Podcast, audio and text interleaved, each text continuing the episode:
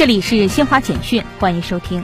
世界卫生组织十九号宣布，由中国康希诺生物股份有限公司研制的重组新冠疫苗克威莎正式通过世卫组织紧急使用认证。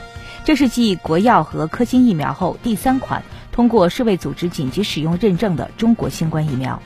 国际奥委会十九号在洛桑召开执委会，宣布中国田径男子四乘一百米接力队递补获得东京奥运会铜牌。由苏炳添、谢震业、吴志强和汤新强组成的中国队，共有六种方式获得这枚迟到的奖牌。美国总统拜登十九号批准对乌克兰提供价值一亿美元的额外安全援助。第十四届达喀尔非洲当代艺术双年展十九号在塞内加尔首都达喀尔拉开帷幕，中国首次作为主宾国参展。以上，新华社记者为您报道。